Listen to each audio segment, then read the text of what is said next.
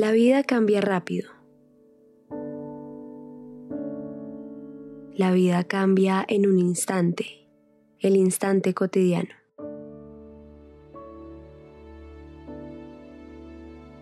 Esas fueron las primeras palabras que redactó la escritora Joan Didion en 2004, tras la muerte de su esposo. Te sientas a cenar y la vida como la conoces termina agregó. Hace una década, otro instante cotidiano cambió la vida de toda una comunidad pesquera en el Caribe colombiano.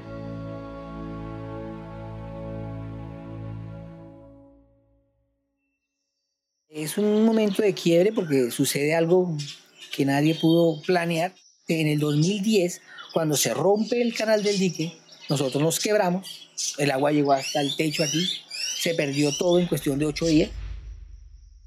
Emilio se acostó en una hamaca y la vida como la conocía terminó.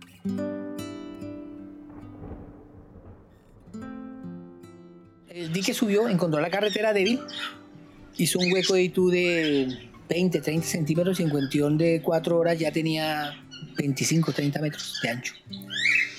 Entonces yo me quedaba aquí en la casa, esta casa, con una hamaca cuando a las 2 de la mañana yo estaba como a una altura de 1,20, 1,50 de la casa, me siento mojado.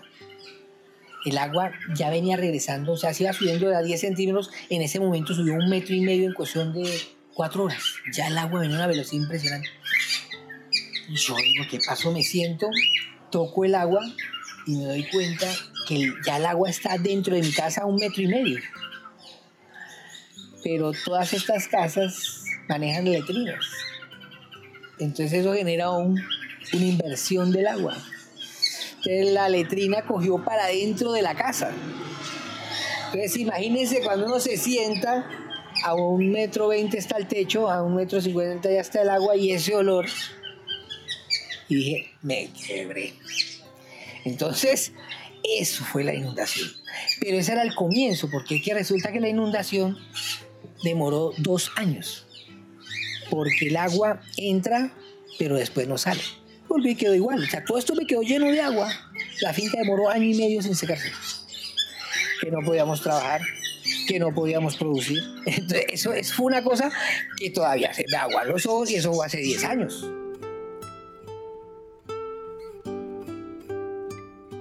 En efecto, la vida cambió, pero no únicamente por los retos profundos que la inundación trajo consigo. La transformación más potente vino de la respuesta a esos desafíos, de la resiliencia de pescadores y pescadoras que, ante lo adverso, se organizaron para reivindicar la identidad cultural del oficio pesquero sin perder su esencia tradicional. Aquí empieza su testimonio.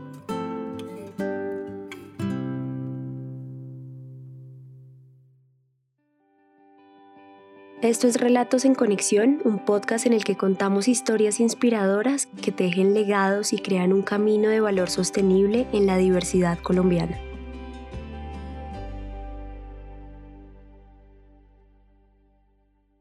Muchos días con sus noches pasaron entre la construcción del canal del dique, un brazo artificial del río Magdalena, y el instante en el que sus aguas se desbordaron hasta besar las rodillas de Emilio, en Santa Lucía en la frontera imperceptible que separa los departamentos del Atlántico y Bolívar.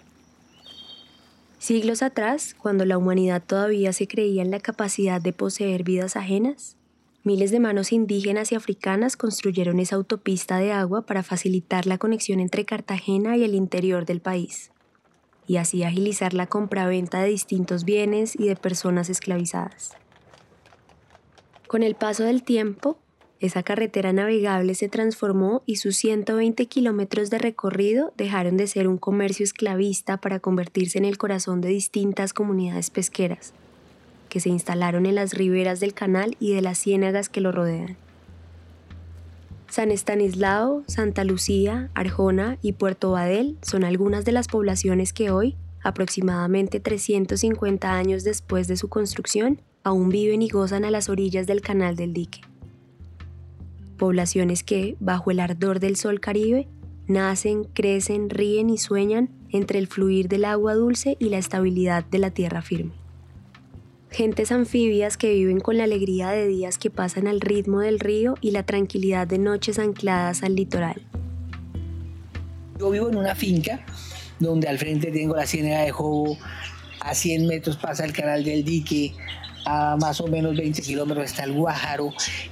A mí me rodea el agua, a mí me rodean los pescadores.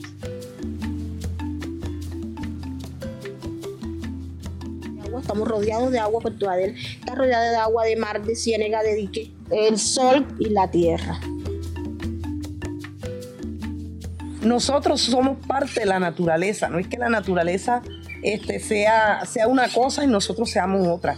Nosotros somos parte, nosotros somos montaña, nosotros somos río, nosotros somos laguna, nosotros somos pescado. Esa naturaleza que abraza, se respira y se transpira por cada poro de sus gentes ribereñas no solo se ha quedado afuera. Más que un paisaje externo, esa explosión de naturaleza, el ser brisa, río, mar y pescado, es una identidad colectiva y ancestral. ¿Cuál es para mí la definición de un pescador? Un pescador es un ser libre. El pescador no tiene horario. Él decide a qué horas trabaja. No tiene jefe, porque él sale con sus compañeros. Y cuando había abundancia, él tenía una gran riqueza. Entonces, ese ser, ese ser libre generó toda la cultura que hablaba la, señorita. Emilio, este biólogo marino a quien ya han escuchado antes, se está refiriendo a Cloris Machacón, una gestora cultural del municipio de Carreto, en Magdalena. Yo digo que pescar e, es, comunicarse con la naturaleza, ya, es tener esperanza de que tú vas a encontrar algo ahí en, en el agua, de que el agua te, va, te da esa vida, te, e, es como un ciclo, es, un círculo que no acaba, ya, que, que le entregas tú al agua y que el agua te devuelve a ti. Reconstruir cada día que vayas a la ciénaga lo que tú eres como ser humano. Eh, el pescador carretano es insistente, el pescador carretano eh, es feliz con el agua. No importa que no encuentre nada, pero nada más el hecho de tocar el agua, y el hecho de encontrar el pescado todavía lo hace mucho más feliz. Eh, usted viera las caras de, mi gente cuando vienen de la pesca, que vienen todos mohosos, vienen todos sucios, y no importa, pasan por todo el centro del pueblo, y eso es bonito, porque eso es lo que somos nosotros.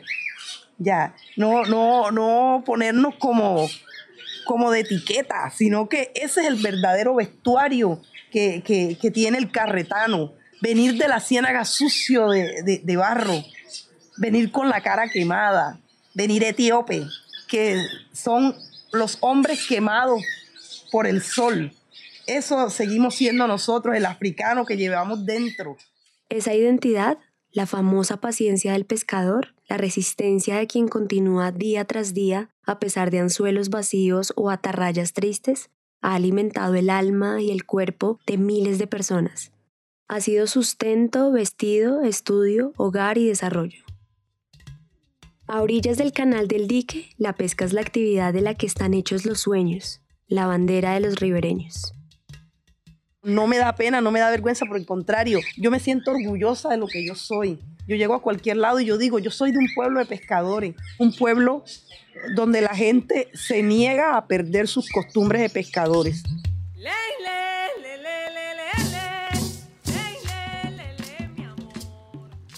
Costumbres tan atravesadas por la alegría como esta tierra fértil por el fluir del agua.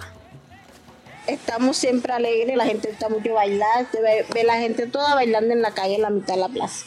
No se baila en discotecas, se baila en la mitad de la calle. Con la cerveza en la mano, no en la mesa. Todo el mundo se para en su mitad de la calle a zararse, como dice uno. ¿Cómo no bailar si aquí todos los sonidos son música? El susurro de la brisa entre los árboles, el ritmo siempre nuevo de los pájaros, las caderas que se mueven al compás de una canción que solo ellas escuchan y la melodía tropical de las canoas que cada día besan el agua con el entusiasmo de la primera vez.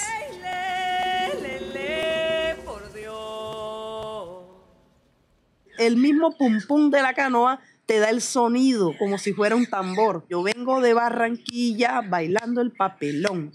Plátano maduro, plátano pintón. Yo vengo de Barranquilla bailando el papelón. Plátano maduro, plátano pintón. Imagínense ustedes por un momento nosotros alzados en esa canoa y haciendo eso. Es una cosa muy espectacular.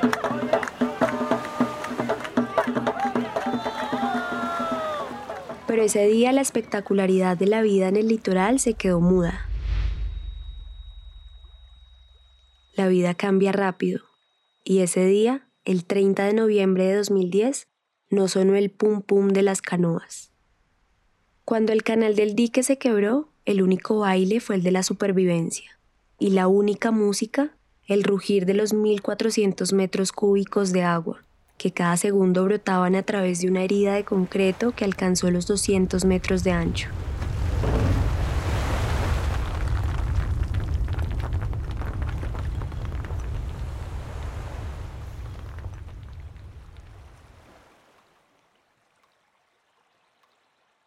Cuando vino la, la inundación del 2010, básicamente mm, el dique sube más o menos 30, 25 centímetros más altos de lo normal. Hizo un hueco de de, de 20, 30 centímetros y en cuestión de 4 horas ya tenía 25, 30 metros de ancho. Yo cogí el carro con mis hijos, vi el hueco, ya el hueco tenía como un metro y medio, dos, le dije, no hay nada que hacer, se rompió.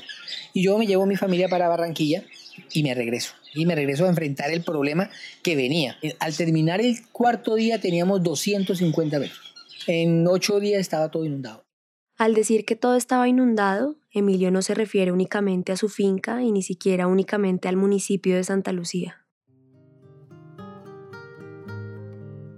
La tragedia sumergió cerca de 35.000 hectáreas, una extensión que aproximadamente siete veces la de San Andrés y Providencia, y dejó 120.000 afectados, cerca del doble de habitantes de esas islas. Tristemente, el quiebre del canal del dique no era lo único que estaba marchitando la calidad de vida de esa comunidad pesquera. La pesca en el año más o menos 1978-79, toda la pesca de la cuenca del Magdalena manejaba más o menos 80.000 toneladas de pescado.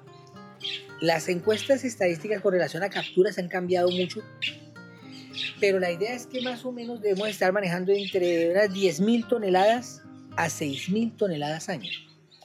O sea, que se redujo la pesca en un 90%. O sea, que si yo me ganaba 100 pesos, hoy me está ganando 12 pesos. El primer error grave que tuvimos es que las capturas de la pesca de nosotros se hacen en la época reproductiva. O sea, ustedes hablan la subienda de los peces, es cuando el pez sale al río a reproducirse y es mucho más fácil cogerlo porque resulta que como van pegaditos es fácil capturarlos. Pero eso significa que cuando usted captura el pez que se está yendo a reproducir, no, lo permite, no le permite reproducción. Segundo, tenemos un problema muy grave de contaminación. O sea, ya las cuencas de agua como tal no tienen la misma calidad de agua que tenían en los 80. Y tercero, un problema ya de manejo del recurso, o sea, usando artes de pesca que no son apropiados. Pero es que si usted no encuentra qué llevar a su casa, ¿usted sí cree que es capaz de soltar un pez pequeño y decirle a su hijo, hoy hice lo correcto, dejé el pez en el agua, pero usted no tiene que comer? A todo esto, además, se suma la inminencia del cambio climático, de lluvias cada vez más intensas y prolongadas, y el resultado de esa ecuación, más que una olla a presión, fue el canal del dique, ese noviembre en explosión. ¿Qué es lo más duro de todo eso?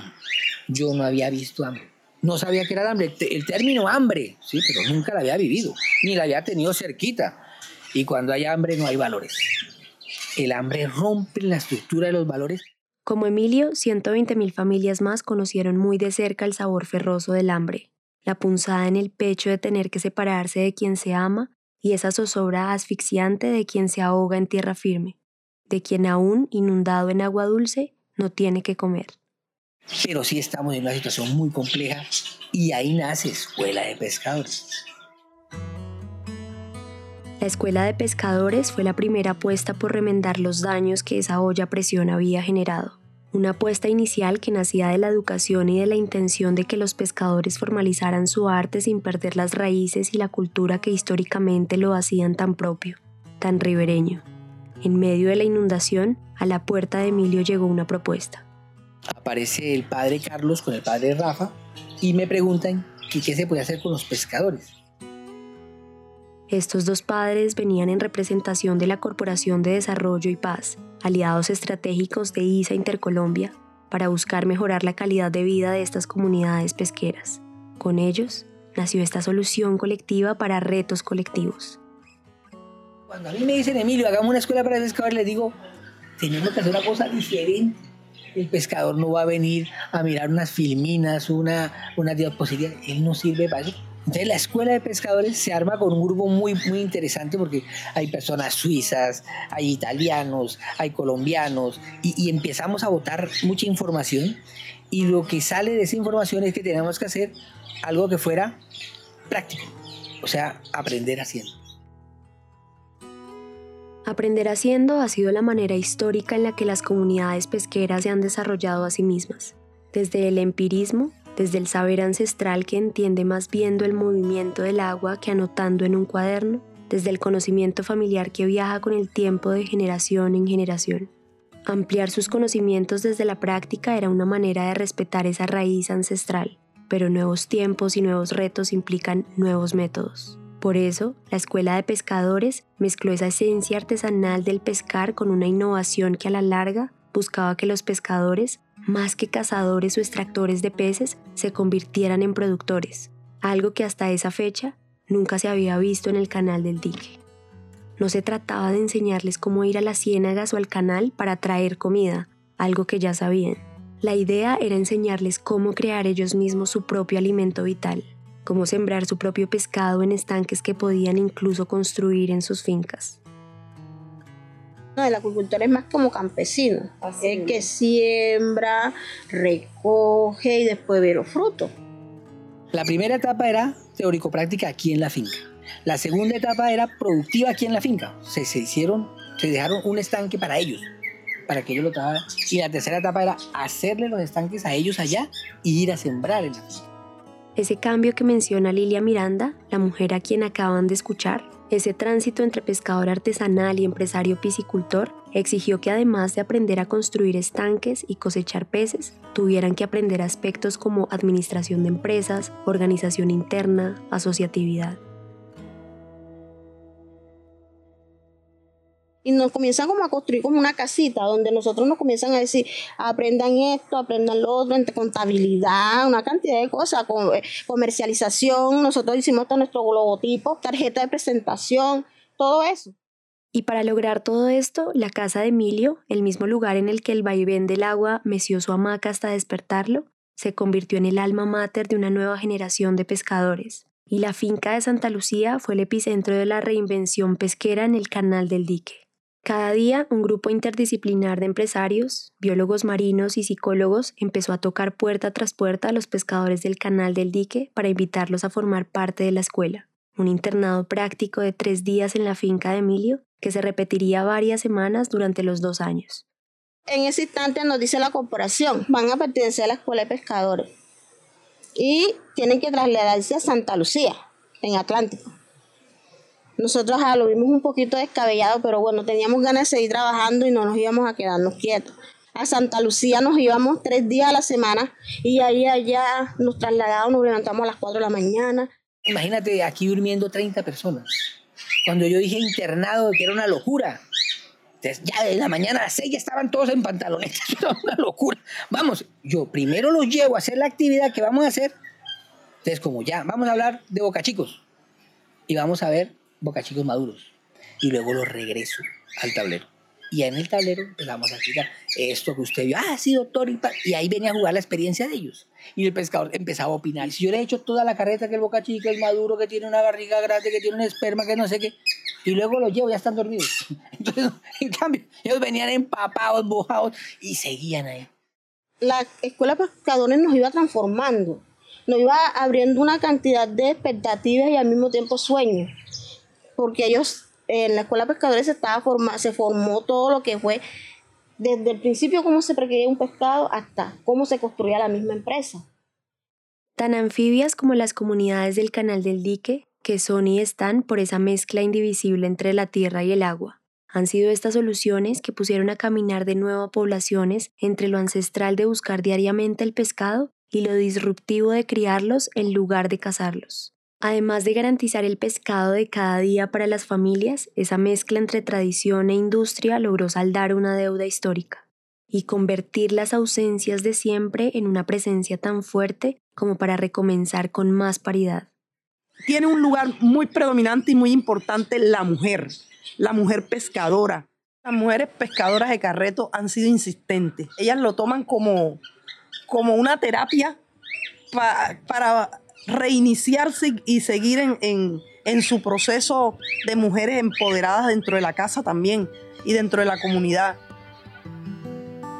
Permanecemos las mujeres porque somos mujeres, mujeres que, que de pronto desde nuestro hogar queríamos aportar algo al marido, a la familia, aportarle alguna, un granito de arena.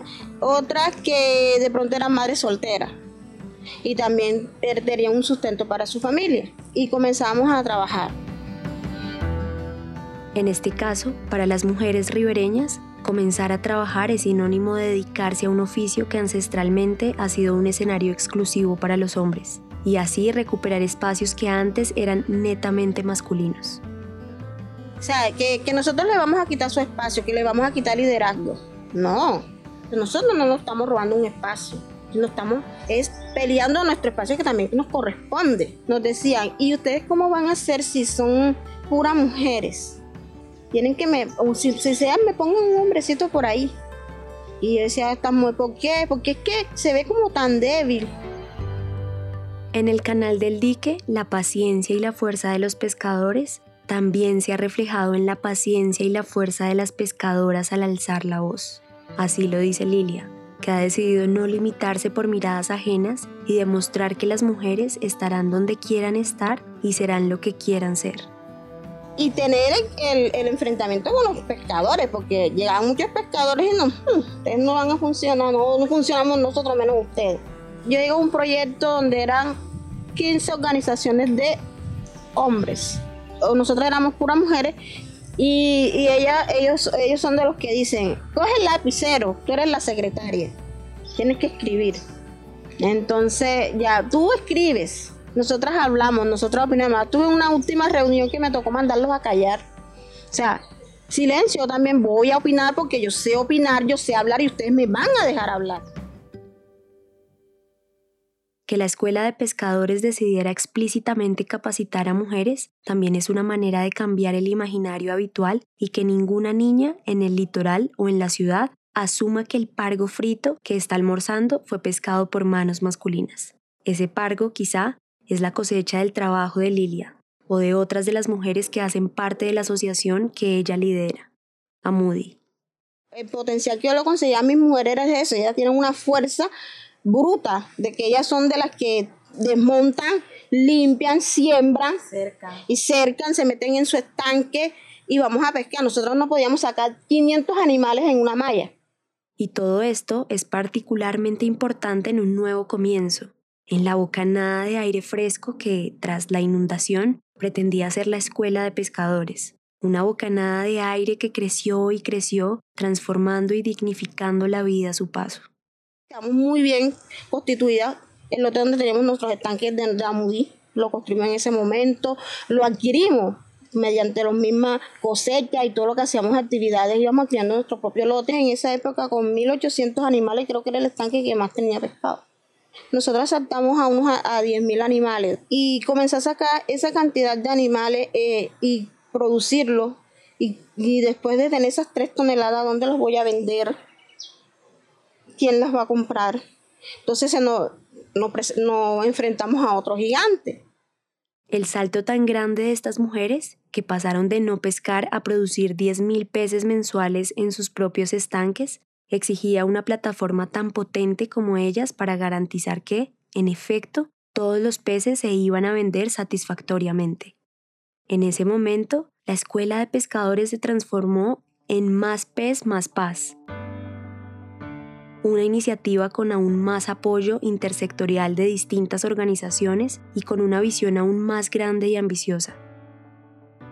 Cerrar la cadena de producción pesquera y conectarla de principio a fin al crear la propia comercializadora de pescado de la comunidad del Canal del Dique.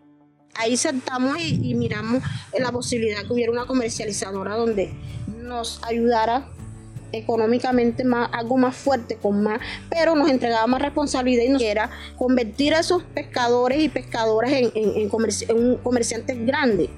Y la comercializadora más P más fue como con esa solución. Para nosotros es un brinco muy grande, como para nosotros seguir esa continuidad y que más adelante tuvieron más éxito.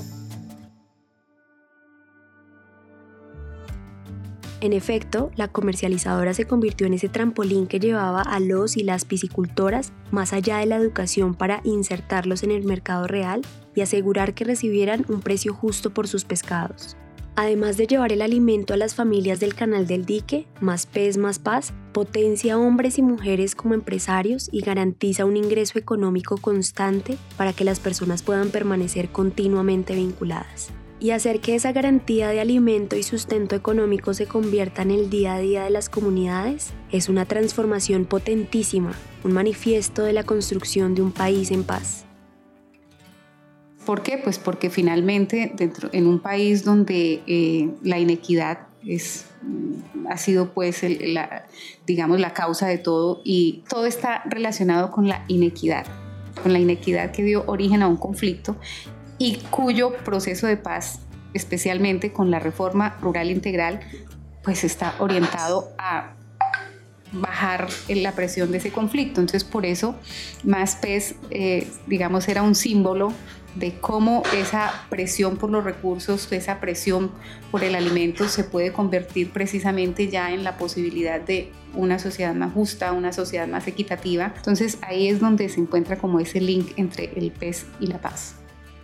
Ella es Blanca Noemí Florian, líder de proyectos humanitarios y de autonomía alimentaria en la costa caribe durante cerca de dos décadas. Y esa relación tan estrecha entre el pez y la paz que ella menciona ha sido justamente la esencia de toda esta transformación. Tejer legados de paz y sanar las heridas de un conflicto demasiado largo en Colombia, porque no se puede construir un mañana de bienestar con las heridas de ayer aún abiertas de par en par. Vamos Ramón a pescar, vamos Ramón a pescar. No le vayas a avisar ni pase por donde Juana. Pásate sutil al cana, avísale a otra si puede. Pero a Juana no la lleve, que Juana se va alboroto. En la que revuelve el pozo entre el grupo de mujeres. Vamos Ramón a pescar,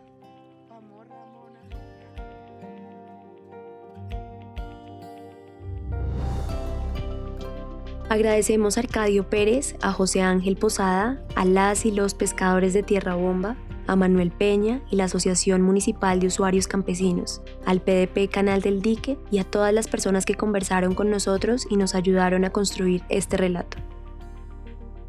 Este episodio fue realizado por Laura Marín. La reportería es de Andrés Guevara y Laura Marín. La edición de Carlos Bernal. La musicalización de Santiago Bernal y Juan Diego Bernal. El trabajo gráfico es de Luisa Ríos y yo soy Natalia Hidárraga. Nos escuchamos en tres semanas.